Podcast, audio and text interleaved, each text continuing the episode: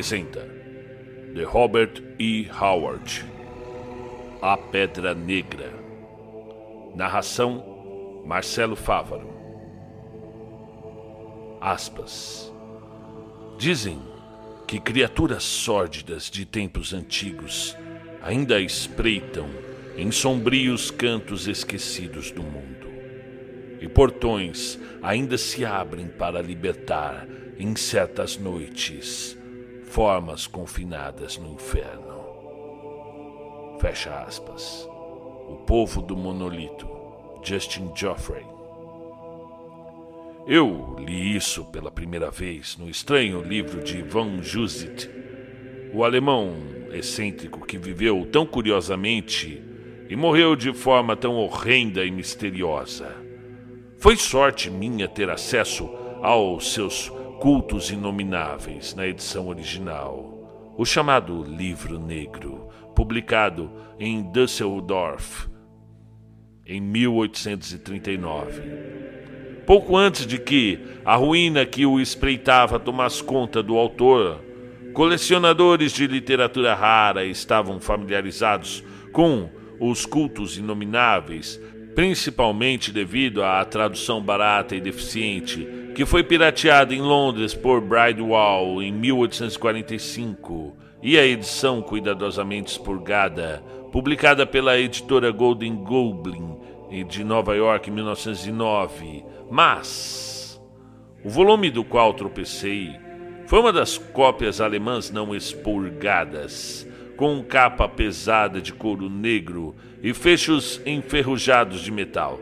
Eu duvido que, atualmente, existisse mais do que meia dúzia de tais volumes no mundo, pois a quantidade publicada não foi grande e, quando o boato de como fora a morte do autor se espalhou, muitos proprietários do livro queimaram seus volumes em pânico. Von Jusit eh, passou a vida inteira, de 1795 a 1840, se aprofundando em assuntos proibidos. Viajou por todas as partes do mundo, fez parte de inúmeras sociedades secretas e leu incontáveis originais de livros e manuscritos de esotéricos pouco conhecidos no, e nos capítulos do livro negro que variam de surpreendente clareza de exposição a obscura ambiguidade. Há informações e insinuações que congelam o sangue de qualquer homem pensativo. Ler o que von Just ousou publicar levanta especulações inquietantes quanto ao que ele não ousou contar.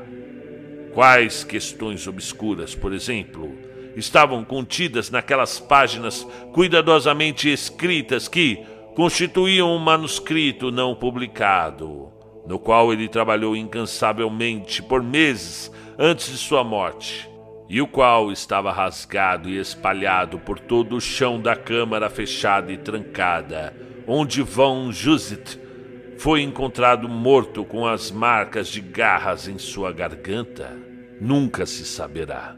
Pois o amigo mais próximo do autor, o francês Alexis Ladeu, depois de passar a noite inteira reunindo os pedaços e lendo o que estava escrito, os queimou e cortou a própria garganta com uma navalha. Mas o conteúdo do material publicado é perturbador o suficiente, mesmo se for aceita a visão geral de que ele apenas representa os delírios de um louco. Ali, entre muitas coisas estranhas, encontrei a menção à Pedra Negra aquele monólito curioso e sinistro que se eleva entre as montanhas da Hungria e sobre a qual tantas lendas sombrias se aglomeram. Von Jusit não devotou muito espaço a ela. A maior parte de seu trabalho sombrio diz respeito a cultos e objetos de veneração sinistra, os quais ele afirmava que existiam em sua época e parecia que a pedra negra representa alguma ordem ou um ser perdido e esquecido há séculos. Mas ele falou sobre isso como uma das chaves, uma frase usada muitas vezes por ele em várias narrativas, constituindo uma das obscuridades de seu trabalho. e ele brevemente mencionou aparições curiosas perto do monólito da noite do solstício de verão. Mencionou a teoria de Otto Dotzmann, que diz que o monólito era um remanescente da invasão dos Hunos e fora erigido para comemorar a vitória de Átila sobre os godos. Von Jusit contradisse essa declaração, sem fornecer fato refutatório algum, apenas observando que atribuir a origem da Pedra Negra aos Hunos era tão lógico quanto assumir que Guilherme, o Conquistador, construir Stonehenge. Esta implicação de importante antiguidade despertou imensamente meu interesse e, após algumas dificuldades, consegui localizar uma cópia mofada e devorada por ratos do Remanescentes de Impérios Perdidos de Dotsman, Berlim 1809, editora Der House. Fiquei desapontado ao saber que Dotsman referiu-se à Pedra Negra ainda mais brevemente do que Von Jusit, dispensando a ela poucas linhas, como um artefato comparativamente moderno, em contraste com as ruínas greco-romanas da Ásia Menor, as quais eram seu tema favorito. Ele admitiu sua inabilidade para entender os caracteres desfigurados do monólito, mas os declarou indiscutivelmente mongoloides. Entretanto, pelo pouco que sei sobre Dotsman, ele mencionou o nome da vila adjacente à Pedra Negra. Stregoi Cavar, um nome nefasto, que significa algo como a Cidade da Bruxa. Um exame minucioso em guias e artigos sobre a viagem não me forneceu maiores informações. Stregoi Cavar, que não pude encontrar em mapa algum, Encontra-se em uma região selvagem e pouco frequentada, fora da rota de turistas casuais. Mas encontrei assunto para pensar no folclore e magia de Dorling e o seu capítulo sobre mitos e sonhos. Ele menciona a Pedra Negra e relata algumas superstições curiosas relacionadas a ela, especialmente a crença de que, se qualquer pessoa dormir perto do monólito, será eternamente assombrada por pesadelos monstruosos. E citou contos dos camponeses a respeito de pessoas muito curiosas que se aventuraram a visitar a pedra na noite do solstício de verão e morreram loucas devido a algo que viram lá. Isto foi tudo que pude vislumbrar de Dorlin. E, mas o seu, o meu interesse foi até mais intensamente despertado quando eu senti uma, uma aura distintamente sinistra sobre a pedra. A insinuação de antiguidade sombria e a alusão repetitiva a eventos sobrenaturais durante a noite do solstício de verão tocaram algum instinto adormecido em meu ser, da mesma maneira que se sente, mais do que se escuta, o fluir de algum rio subterrâneo sombrio dentro da noite e repentinamente viu uma conexão entre esta pedra e certo poema estranho e fantástico, escrito pelo poeta louco Justin Geoffrey, O Povo do Monólito. Investigações levaram à informação de que Geoffrey realmente escrevera aquele poema enquanto viajava pela Hungria, e não duvidei de que a Pedra Negra fosse exatamente o monólito ao qual ele se referia em seu estranho verso. Lendo suas estrofes novamente, senti mais uma vez as estranhas agitações sombrias de induções subconscientes que percebera quando pela primeira vez li sobre a pedra. Eu andara procurando por um local para passar umas férias breves e me decidi. Fui para Estregoicavar. Um trem antiquado me levou até Temesvar, até uma distância ainda notável do meu objetivo e uma viagem de três dias em um coche que sacudia me trouxe até o pequeno vilarejo que repousa em um vale fértil nas montanhas cobertas de pinheiros. A viagem em si foi tranquila, mas durante o primeiro dia passamos pelo velho campo de batalha de Schonval, onde o bravo cavaleiro polaco húngaro o conde Boris Vladinov, fez sua corajosa, sua corajosa e infrutífera resistência contra os exércitos vitoriosos de Solimão, o Magnífico. Quando o grande turco varreu a Europa Oriental em 1526. O cocheiro me mostrou uma grande pilha de pedras despedaçadas sobre uma colina próxima, debaixo da qual ele disse: Descansam os ossos do bravo conde. Lembro-me de uma passagem de Guerras Turcas de Larson, abre aspas, após o conflito, fecha aspas, no qual o conde, com seu pequeno exército, repelira a guarda turca que se encontrava na dianteira. O conde permanecia em pé, debaixo das paredes semidestruídas do velho castelo da colina, dando ordens quanto à disposição de suas tropas, quando um assistente lhe trouxe um pequeno estojo laqueado que foi tomado do corpo do famoso escriba e historiador turco Selim Bahadur, que tombara na luta. O conde pegou dali um rolo de pergaminho e começou a ler, mas logo ficou muito pálido devido ao conteúdo e, sem dizer uma palavra, retornou o pergaminho ao estojo e o enfiou em seu capote. Nesse instante exato, repentinamente uma bateria turca abriu fogo. As balas atingiam o velho castelo e os húngaros ficaram horrorizados ao ver as paredes desmoronarem em ruínas, cobrindo completamente o bravo conde. Sem um líder, o pequeno exército corajoso foi feito em pedaços, e durante a guerra avassaladora dos anos seguintes, os ossos dos nobres homens nunca foram recuperados.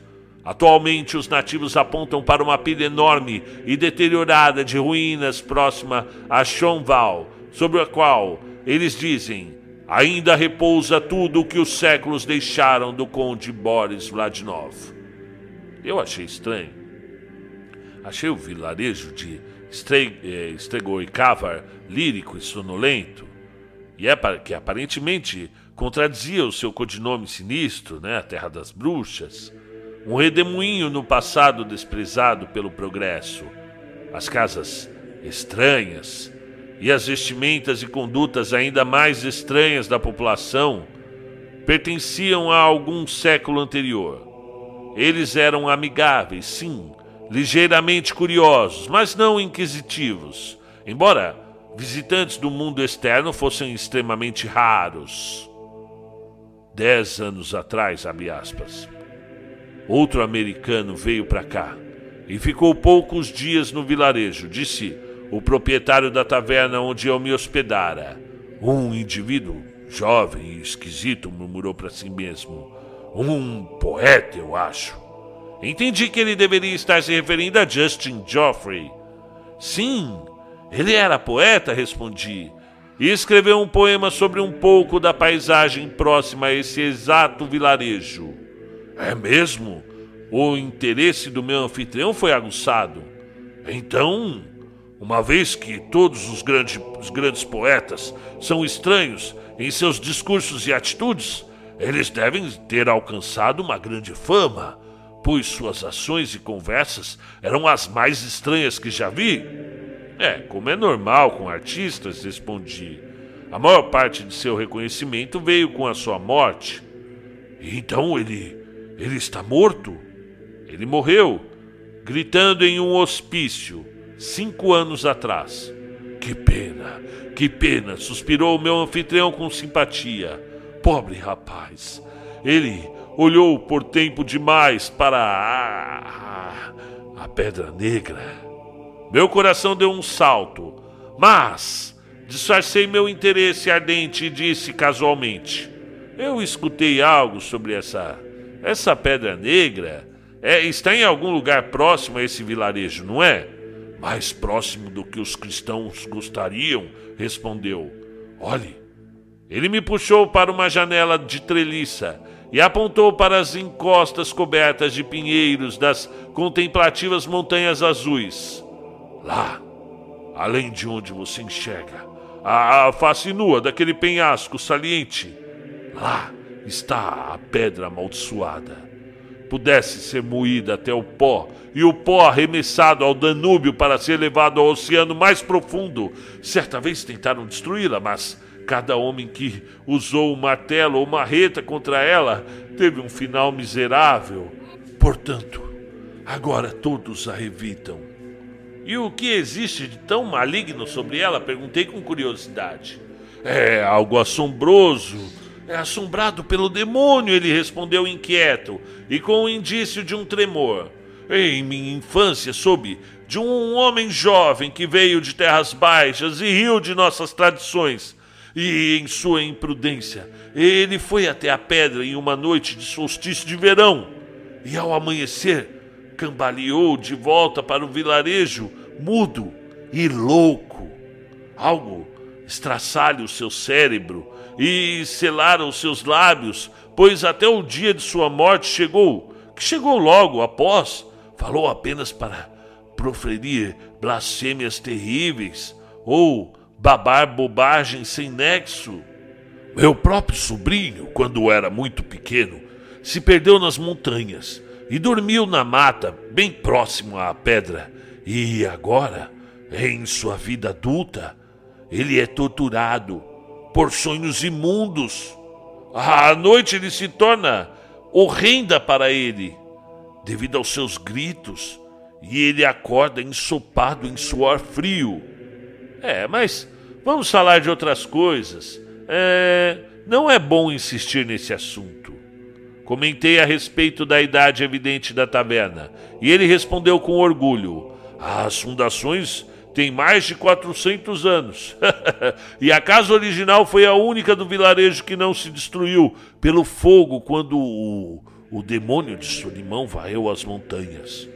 Aqui, na casa que permaneceu nessas mesmas fundações, é dito que o escriba Selim Barradur estabeleceu seu quartel-general enquanto assolava a região.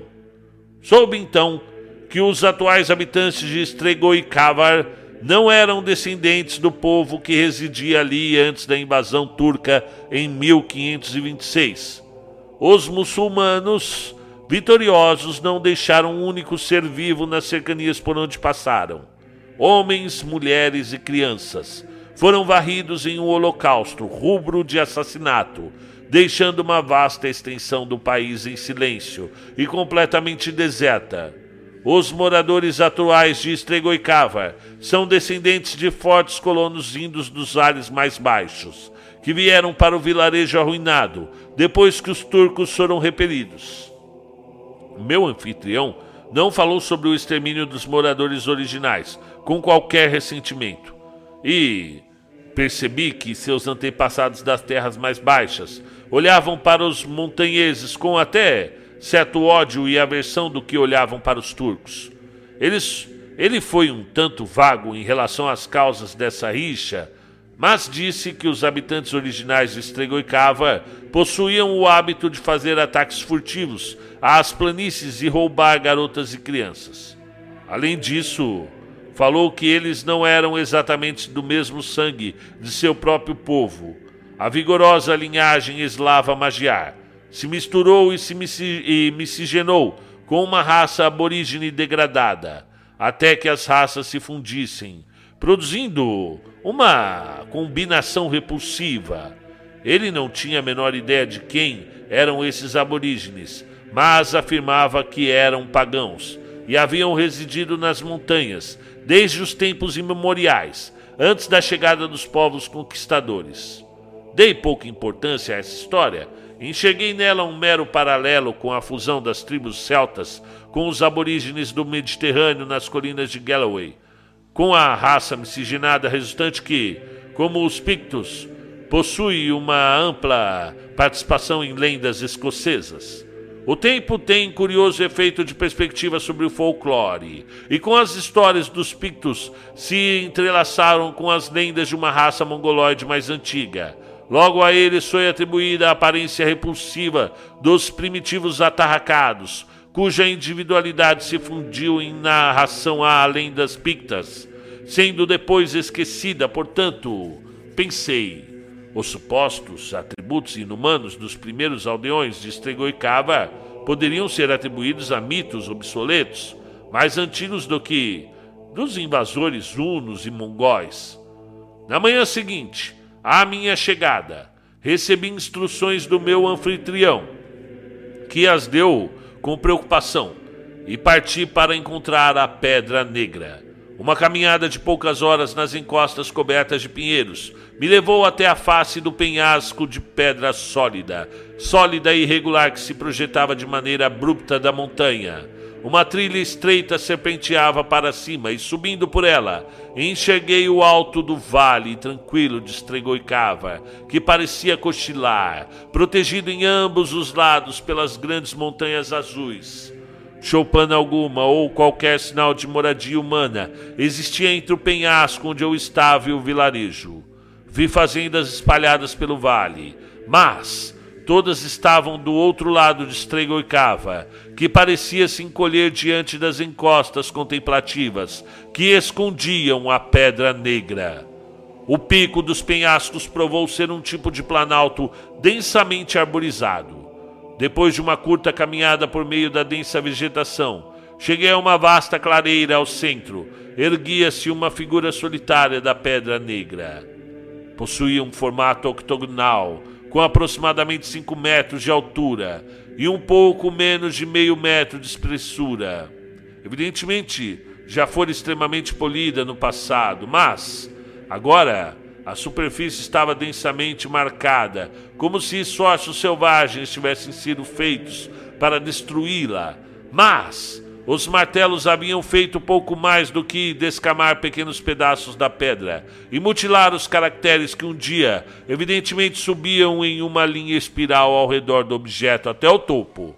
A aproximadamente 3 metros da base, esses caracteres estavam completamente quase apagados, sendo muito difícil traçar sua direção. Mais acima estavam mais aparentes e consegui me contorcer parte do caminho, coluna acima, e examiná-los de perto. Todos estavam mais ou menos apagados, mas eu tinha certeza de que não simbolizavam linguagem alguma existente hoje na Terra. Estou familiarizado com todos os hieróglifos conhecidos por pesquisadores filologistas e posso dizer, com certeza, que todos os caracteres não se pareciam com coisa alguma. Ou que eu lera ou ouvira na minha vida. A maior semelhança a eles que eu já vira fora, foram de alguns rabiscos rudes em uma pedra gigantesca e estranhamente simétrica em um vale perdido em Yucatán. Lembro-me de que, quando apontei para essas marcas, o arqueólogo, o arqueólogo que estava em minha companhia afirmou que elas representavam desgaste natural ou arranhar ocioso de, alguma, de algum indígena. Para minha teoria de que a pedra era, na verdade, a base de uma coluna desaparecida há muito, ele apenas riu, chamando minha atenção para suas dimensões, as quais sugeriam que, se ela tivesse sido construída como com qualquer regra normal de simetria arquitetônica, seria uma coluna de mais de 300 metros de altura. Mas eu não estava convencido não direi que os caracteres da Pedra Negra fossem similares àqueles da Pedra Colossal em Yucatán, mas uma pedra sugeria a outra. Quanto à substância do monólito, de novo eu estava perplexo. A pedra da qual era composto era de um negro de brilho débil, cuja superfície que não estava golpeada ou áspera criava uma ilusão curiosa e semitransparente. Eu passei a maior parte da manhã ali e voltei confuso. A confu confusão alguma da pedra com qualquer outro artefato no mundo me era insinuada. Era como se o monólito tivesse sido construído por mãos desconhecidas, em uma era distante e à parte do conhecimento humano. Retornei ao vilarejo com meu interesse em nada diminuído, Agora que eu vira o curioso objeto, meu desejo estava mais intensamente aguçado para investigar o assunto e procurar saber quais mãos desconhecidas e por qual estranho propósito a pedra negra fora construída há tanto tempo. Procurei pelo sobrinho do taverneiro e o questionei em relação aos seus sonhos, mas ele foi vago, apenas das minhas tentativas, apesar das minhas tentativas, ele não se importou em discuti-los, mas foi incapaz de descrevê-los com clareza qualquer, embora ele tivesse os mesmos sonhos repetidamente, e apesar de serem terrivelmente vividos no momento, não deixavam qualquer impressão distinta em sua mente desperta. Ele se lembrava deles apenas como pesadelos caóticos pelos quais enormes chamas rodopiantes atiravam línguas, línguas horripilantes de fogo, e um tambor negro rugia incessantemente. Apenas de uma coisa ele se recordava claramente em um sonho. Ele vira a pedra, a pedra negra, não em uma encosta da montanha, mas como um pináculo em um castelo negro colossal. Quanto ao resto dos aldeões, Encontrei-os não inclinados a falar sobre a pedra, com exceção ao professor da escola, um homem de educação surpreendente, que passou muito mais tempo no mundo afora do que restante. E ele estava muito interessado no que lhe contei sobre as observações de von Jussit a respeito da pedra e concordou calorosamente com o autor alemão em, com relação a idade alegada do monólito. Ele acreditava que certa vez existira um coven nas vizinhanças e que provavelmente todos os aldeões originais tinham sido membros daquele culto de fertilidade que ameaçou arruinar a civilização europeia e originou os contos de bruxaria. Citou o nome exato do vilarejo para provar sua conclusão. Não havia sido originalmente chamado de Stregoicavar, ele disse. E, de acordo com as lendas, os construtores haviam o chamado de Shuteltan, que era o nome aborígene do local no qual o vilarejo fora construído séculos atrás. Esse fato despertou novamente em mim uma indescritível sensação de mal-estar. O nome bárbaro não sugeria conexões com qualquer raça cita, eslava ou mongol, a qual um povo aborígene dessas montanhas sob circunstâncias normais teria pertencido. Era evidente que os magiares e eslavos dos vales mais baixos acreditavam que os habitantes originais do vilarejo eram membros do culto de bruxaria, disse o professor, devido ao nome que lhe deram, nome que continuou a ser usado mesmo depois que os antigos colonos foram massacrados pelos turcos e o vilarejo foi reconstruído por outros povos. Ele não acreditava que os membros do culto tenham erigido o monólito, mas supunha que os usavam como centro de suas atividades. E repetindo lendas vagas que haviam sido transmitidas antes da invasão turca, desenvolveu a teoria de que os aldeões degenerados o haviam usado com um tipo de altar, no qual ofereciam sacrifícios humanos, usando como vítimas as garotas e os bebês roubados dos seus próprios antepassados dos vales. Ele não levou em consideração os mitos de estranhos eventos durante a noite do solstício de verão, nem a lenda curiosa de uma estranha deidade, a qual se dizia que era invocada pelas bruxas de Shultan, com cânticos e rituais selvagens de flagelação e matança. Nunca visitara a pedra na noite de solstício de verão, ele disse, mas não teria medo de fazê-lo, seja o que for que existira ou tenha existido ali no passado, há muito fora envolto nas brumas do tempo e do esquecimento. A pedra negra perdera seu significado, exceto como ligação para um passado morto e empoeirado. Foi enquanto eu retornava de uma visita a esse professor, em uma noite aproximadamente uma semana após a minha chegada a Estregoicava, que uma lembrança repentina me atingiu. Era noite de solstício de verão. Ah, o momento exato em que as lendas se conectavam com terríveis implicações à Pedra Negra. Afastei-me da taverna e caminhei rapidamente pelo vilarejo. Stregel e Cavar permaneciam em silêncio. Os aldeões se retiravam cedo. Não vi pessoa alguma à medida que caminhei rapidamente para fora do vilarejo e subi em direção aos pinheiros que mascaravam as encostas com escuridão sussurrante. Uma lua prateada flutuava sobre o vale, inundando penhascos e encostas com uma luz estranha e delineando as sombras escuras. Vento algum soprava entre os pinheiros, mas misteriosos murmúrios e sussurros intangíveis existiam fora dali. Certamente, em tais noites de séculos passados, minha lunática imaginação me disse: bruxas nuas, montadas em vassouras mágicas, voavam sobre o vale, perseguidas por demônios zombeteiros. Fui até os penhascos e foi pouco, um pouco inquietante notar que a luz ilusória da lua os deixava com uma aparência misteriosa que eu não notara antes. Ah, luz fantástica! Eles pareciam menos como penhascos naturais e mais como as ruínas de muralhas construídas por ciclopes e titãs projetando-se das encostas das montanhas. Livrando-me dessa alucinação com dificuldade, fui até o platô e hesitei por um momento antes de mergulhar na escuridão desencorajante da mata. Uma espécie de tensão ofegante pairava sobre as sombras, como um monstro invisível prendendo a respiração para não assustar sua presa. Livrei-me da sensação que era natural, considerando a lugubridade do lugar e a sua reputação maligna, e caminhei pela mata, experimentando o sentimento desagradável de estar sendo seguido, e me detive uma vez, com a certeza de que algo na escuridão, pegajoso e oscilante, roçara contra o meu rosto.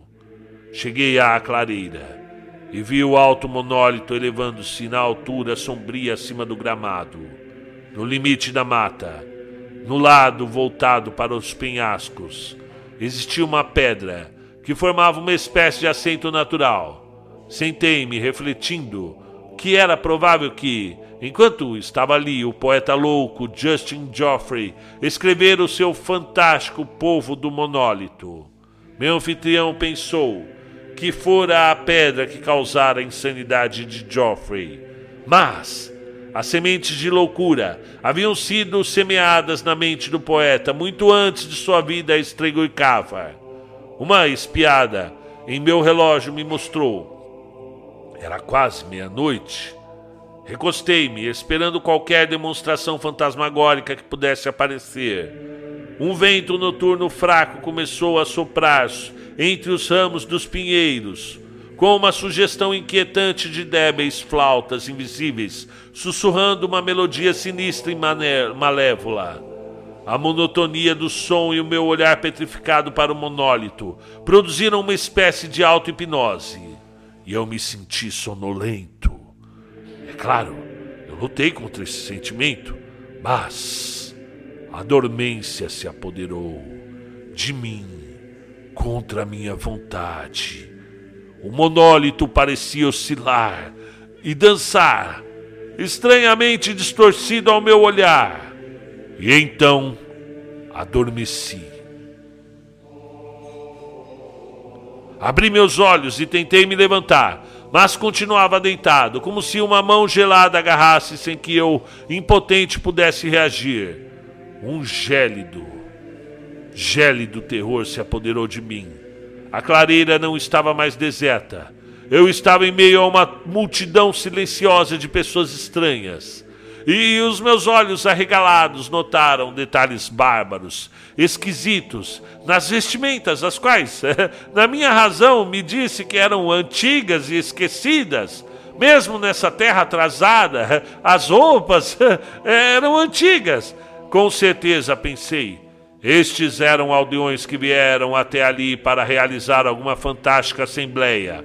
Mas outra espiada me disse que aqueles não eram o povo de Stregoicava. Eles eram um povo de estatura mais baixa e atarracada, cuja fronte era também mais baixa, e cujos rostos eram mais largos e estúpidos. Alguns tinham características eslavas e magiares, mas elas eram degradadas por uma mistura de alguma linhagem estrangeira e mais baixa que eu não conseguia classificar.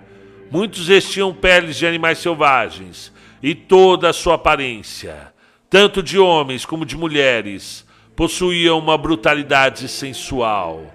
Eles me apavoravam e me repeliram, mas não me deram atenção. Formaram um vasto meio círculo em frente ao monólito e iniciaram um tipo de cântico, arremessando seus braços em unissoro e balançando seus corpos ritmicamente da cintura para cima. Todos os olhos estavam fixos no topo da pedra, que parecia invocada por eles, mas o mais estranho de tudo foi a falta de clareza de suas vozes. A menos de 45 metros de mim, centenas de homens e mulheres estavam, sem equívoco algum, levantando suas vozes em um cântico selvagem. E, ainda assim, suas vozes chegavam até mim como um fraco murmúrio indistinguível, como se atravessasse várias léguas de espaço ou tempo.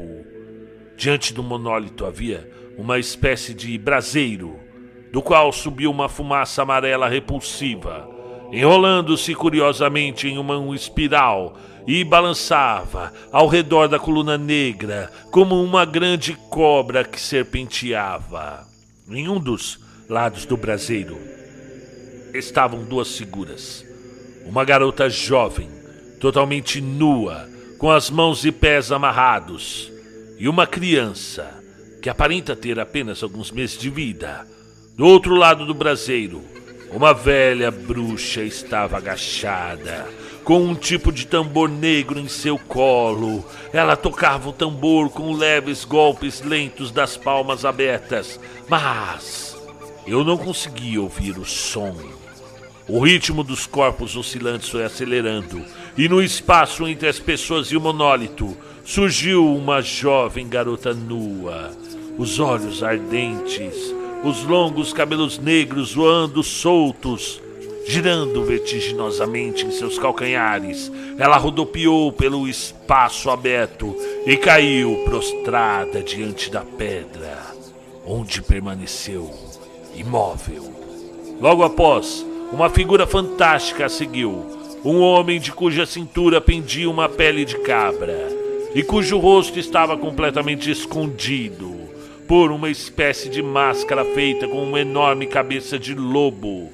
De modo que, bem, parecia um ser monstruoso de pesadelo, horrivelmente composto de elementos tanto humanos quanto bestiais segurava um maço de longos gravetos de pinheiro, unidos pelas extremidades maiores, e o luar brilhava em uma corrente pesada de ouro em seu pescoço. Uma corrente menor, presa a ela, insinuava algum tipo de pingente que não estava aparente. As pessoas agitavam seus braços violentamente e pareciam redobrar seus gritos para esta criatura grotesca que galopava pelo espaço aberto com muitas cambalhotas e fantásticos saltos. Vindo até a mulher que permanecia diante do monólito, começou a açoitá-la com gravetos que carregava, e ela pulou e girou para os labirintos selvagens da dança mais incrível que eu já vira. Seu algoz dançava com ela, mantendo o ritmo selvagem, igualando cada giro e salto, enquanto espalhava incessantemente golpes cruéis em seu corpo nu. E a cada golpe ele gritava uma única palavra: de novo, e de novo, e todos gritavam em resposta. E eu conseguia ver o movimento de seus lábios. E então o murmúrio fraco e longínquo de suas vozes se fundiu e misturou com outro som distante, repetido de novo e de novo com êxtase salivante. Mas qual era a palavra? Eu não pude entender. Em giros cambaleantes, rodopiavam os dançarinos selvagens enquanto os espectadores, ainda em suas trilhas, acompanhavam o ritmo de sua dança com oscilar de corpos e braços. A loucura crescia nos olhos da devota cambaleante e era refletida nos olhos dos espectadores. Mais selvagem e extravagante se tornou o frenesi rodopiante daquela dança louca. Se tornou algo bestial e obsceno, enquanto a bruxa velha uivava e tocava o tambor como uma louca, e os gravetos estralavam, estalavam uma melodia do demônio. Sangue escorria dos membros da dançarina, mas ela não parecia sentir o açoitamento, exceto como um, um estímulo para mais perversidades de movimentos ultrajantes, limitado dentro da bruma da fumaça amarela, que agora espalhava tênues tentáculos para abraçar as duas figuras, as figuras flutuantes ela parecia se fundir com aquela bruma nociva e se cobrir com ela, e então surgindo para a clara visão, seguida de perto pela besta que a açoitava, se atirou em uma indescritível explosão de loucos movimentos dinâmicos, e na crista dessa onda louca, repentinamente caiu no gramado, tremendo e ofegante, como se completamente superada por seus esforços frenéticos. O açoitamento continuou com violência e a intensidade não era reduzida, e ela começou a se contorcer de bruços em direção ao monólito. O padre, ou como eu iria chamá-lo a seguir, enquanto ela se contorcia, açoitava com toda a força seu corpo desprotegido que deixava um rastro pesado de sangue na terra pisada. Ela alcançou o monólito e, arfando ofegante, arremessou os braços sobre ele, cobrindo a pedra fria com beijos quentes selvagens, como em uma adoração frenética e profana. O padre fantástico dava saltos altos, atirando para longe os gravetos mergulhados em sangue, e os adoradores, uivando e espumando, se atiravam uns aos outros com unhas e dentes, rasgando suas vestimentas e a sua carne simultaneamente, em uma paixão cega de bestialidade. O padre arrebatou a criança com um longo braço e gritando de novo aquele nome girou no ar o bebê, que lamentava, e arremessou seu crânio contra o monólito, deixando uma mancha de sangue medonha na superfície negra. Petrificado de horror, eu o vi rasgar o pequeno corpo com seus próprios dedos brutais e arremessar punhados de sangue no obelisco. E depois atirar a forma vermelha e despedaçada no braseiro, apagando as chamas e a fumaça em uma chuva de carmesim, enquanto os brutos enlouquecidos atrás dele, eles uivavam, uivavam o nome de novo e de novo, e então repentinamente todos caíram prostrados, contorcendo-se como cobras enquanto o padre lançava suas mãos ensanguentadas em um amplo movimento como se em triunfo. Eu abri minha boca para gritar, gritar o meu horror e minha repugnância, mas apenas um ruído seco soou. Uma figura enorme, que parecia um sapo monstruoso, estava agachada no topo do monólito. Eu vi o seu, o seu contorno, um contorno inchado, um contorno repulsivo e oscilante contra o luar e posicionados no que deveria ter sido o rosto de uma criatura normal. Seus olhos enormes piscavam, refletindo toda a luxúria, a ganância abismal, a obscena crueldade e o mal monstruoso que tem perseguido os filhos dos homens desde que seus antepassados se moviam cegos e sem pelos pelas copas das árvores. Naqueles olhos terríveis estavam espelhadas todas as coisas profanas e os segredos vis que dormiam nas cidades abaixo do mar e se escondiam da luz do dia na escuridão das cavernas primitivas. E desse modo, aquela coisa medonha, a qual o ritual profano de crueldade, sadismo e sangue evocou do silêncio da colina olhou maliciosamente e piscou para os seus adoradores bestiais que rastejavam em detestável humilhação diante dele.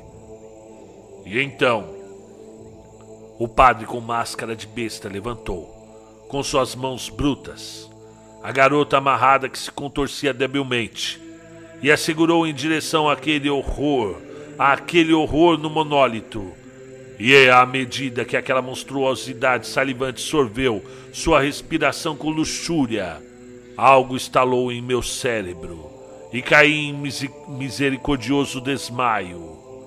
Bem, eu abri meus olhos. Em uma ainda pálido amanhecer, todos os acontecimentos da noite correram de volta para mim e me levantei de um salto, olhando ao redor com espanto o monólito pairava sombrio e silencioso sobre o gramado, que balançava verde intacto na brisa da manhã. Uns poucos passos rápidos me levaram através da clareira. Aqui os dançarinos haviam pulado e saltado até que o chão ficasse sem grama. E aqui a devota contorceu seu caminho doloroso até a pedra, jorrando sangue da terra. Mas, gota alguma de carmim existia no gramado intacto. Olhei tremendo para o lado do, do, do monólito do, do, contra o qual o padre bestial despedaçara o crânio do bebê roubado. Mas mancha escura, nem coágulo macabro algum apareceu ali. Um sonho. Só podia ter sido um sonho eu tiver um pesadelo selvagem, ou então eu encolhi meus ombros, que vive da clareza para um sonho. Retornei calmamente para o vilarejo e entrei na hospedaria sem ser visto. E lá me sentei, meditando sobre os estranhos acontecimentos da noite. Mais e mais estava propenso a meditando a descartar a teoria do sonho. Aquilo que eu vira era uma ilusão e sem substância material, isso era evidente. Mas eu acreditava que olhara para a sombra refletida de uma ação perpetrada em uma realidade medonha do passado. Mas como eu soubera? Quais as provas para mostrar que minha visão fora um encontro de sórdidos espectros ao invés de um pesadelo originado em minha mente? Como? Se para uma resposta, um nome brilhou em minha mente: Selim Bahadur. De acordo com a lenda, este homem que fora soldado e também escriba, comandara a parte do exército de Solimão, que devastara Estreigorcar. Parecia lógico o suficiente se fosse assim.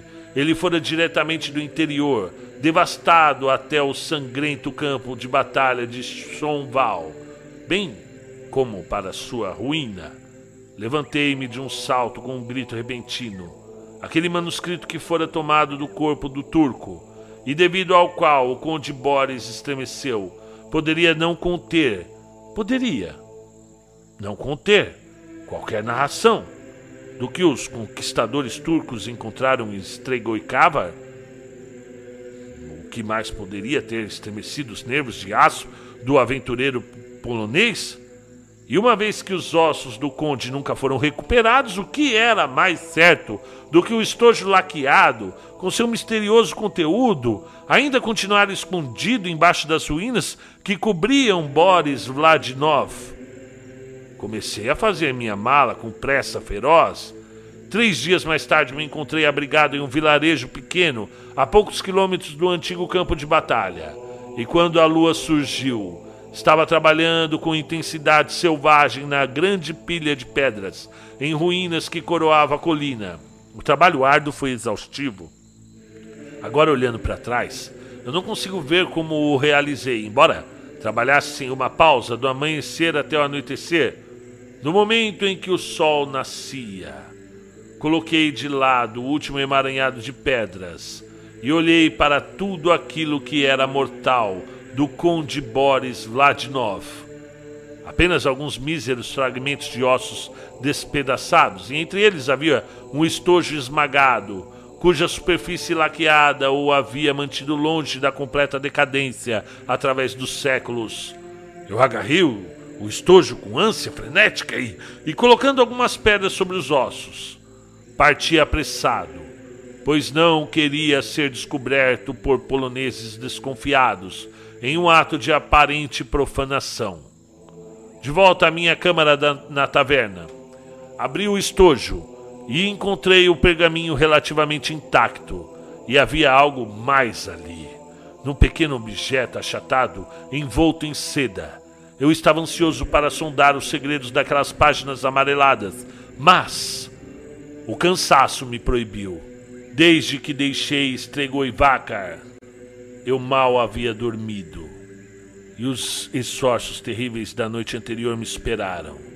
Involuntariamente fui forçado a me esticar em minha cama, e não acordei até o anoitecer. Fiz uma rápida refeição em seguida, à luz de uma vela bruxuleante, me sentei para ler os organizados caracteres turcos que cobriam o pergaminho. Foi um trabalho difícil, pois não sou profundamente versado na língua, e o estilo antigo da narrativa me confundia. Mas, à medida que trabalhava nele, uma palavra ou frase que ali ou aqui saltavam em minha direção, e um crescente terror indistinto me apertou em suas garras. Dobrei ferozmente minhas energias para a tarefa e com como o conto se tornou mais claro e assumiu uma forma mais tangível, o meu sangue gelou nas veias. Os meus cabelos arrepiaram e a minha língua aderiu à minha boca. Todas as coisas externas participavam da loucura apavorante daquele manuscrito infernal. Até os sons noturnos de insetos e criaturas na mata tomaram a forma de murmúrios medonhos, e os passos furtivos de horrores macabros, e o suspiro do vento noturno se transformava em riso de obscena exultação maligna sobre as almas dos homens. Finalmente, quando o amanhecer cinzento se esgueirava pela janela treliça, guardei o manuscrito e desembrulhei o objeto que estava no pedaço de seda. Olhando fixamente para ele com os olhos fatigados, soube que a verdade do assunto estava decidida, mesmo que tenha sido possível duvidar da veracidade daquele terrível manuscrito. Bem, Substituí os dois objetos obscenos no estojo e não descansei, dormi ou comi, até que ele tivesse sido preenchido com pedras e arremessado na corrente mais profunda do Daníbio, a qual, Deus queira, o tenha levado de volta ao inferno de onde veio. Não foi um sonho que tive na noite do solstício de verão, nas colinas de Estregoicava. Para o bom para o Justin Joffrey, que ele tenha permanecido ali apenas durante o dia e seguido seu caminho, pois tivesse ele contemplado a Assembleia medonha. Sua mente louca teria desabado diante disso. Como a minha própria razão suportou, eu não sei. Não, não, não foi no sonho. eu contemplei uma reunião repugnante de devotos há muito mortos, vindos do inferno, para adorar como antigamente fantasmas que se curvavam diante de um fantasma, pois o inferno há muito reivindicava o seu Deus horrendo, e ele habitou as colinas há muito, um vestígio perturbador de uma era ultrapassada. Mas suas garras obscenas não mais buscam por almas de seres viventes. Seu reino está morto, habitado apenas pelos fantasmas daqueles que o serviram em vida. Bom, por meio de qual alquimia medonha ou feitiçaria teia, os portões do inferno são abertos naquela noite horripilante, eu não sei, mas vi com os meus próprios olhos. E olhei para as criaturas não viventes daquela noite, pois o manuscrito escrito pela cuidadosa mão de Selim Barrador narrou detalhadamente o que ele e seus cavaleiros encontravam no vale encontraram no vale de Estregoicava. E eu li, em detalhes, as obscenidades blasfemas que a tortura arranca dos lábios de adoradores que gritam.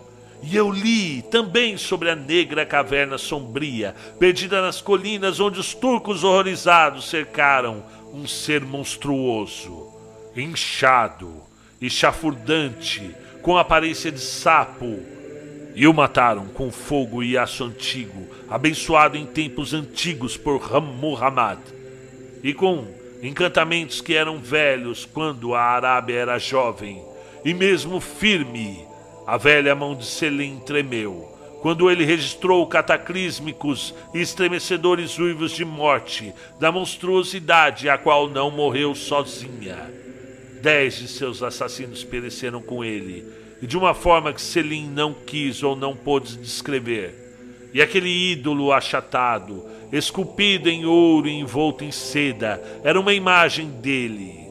E Selim o arrancou da corrente de ouro do pescoço do sumo, o sumo sacerdote mascarado assassinado. Bom, bom que os turcos varreram o vale sórdido com as tochas e aço puro, tais visões, é, bem, as quais aquelas montanhas contemplativas haviam observado, per pertenciam à escuridão e aos abismos de eras perdidas. Não, não é o medo do ser em forma de sapo que me faz estremecer à noite, não. Ele está preso no inferno com sua horda nauseante, livre apenas por uma hora durante a noite mais estranha do ano, como eu vi.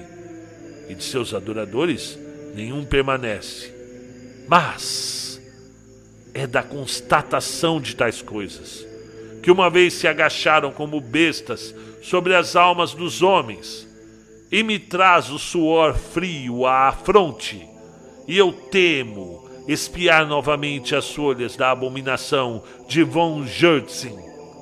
Por ora, entendo sua frase repetida de chaves, sim, chaves para as portas externas, conexões com o passado repugnante, e quem sabe de repugnantes esferas do presente e Brinho, do taverneiro, assombrado por pesadelos, viu em seu sonho a Pedra Negra como um pináculo em um castelo negro ciclópico. Caso os homens algum dia tenham escavado aquela entre aquelas montanhas, eles podem ter encontrado coisas incríveis abaixo daquelas encostas mascarantes, pois a caverna onde os turcos prenderam a coisa não era verdadeiramente uma caverna, e eu estremeci ao pensar sobre o gigantesco golfo de eras que devem se estender entre a época e o tempo em a terra. Estremeceu e erigiu, como uma onda, aquelas montanhas azuis que, surgindo, envolveram coisas inimagináveis. Possa homem algum tentar arrancar aquele pináculo medonho que os homens chamam de pedra negra, uma chave Sim, é uma chave, um símbolo de terror esquecido. Aquele terror desapareceu no limbo, do qual viera rastejando de maneira asquerosa na aurora negra da terra. Mas, e quanto às outras possibilidades demoníacas sugeridas por von Jusint, que, e quanto à monstruosa mão que sufocou sua vida, desde que li o que Selim Barrador escreveu. Não posso mais duvidar de coisa alguma do livro negro. O homem não foi sempre o mestre da terra? E ele é agora? E o pensamento retorna a mim. Se uma entidade monstruosa como o Senhor do Monólito sobreviveu, de alguma maneira, à sua própria e distante época, quais as formas inomináveis que podem agora mesmo espreitar nos lugares escuros do mundo.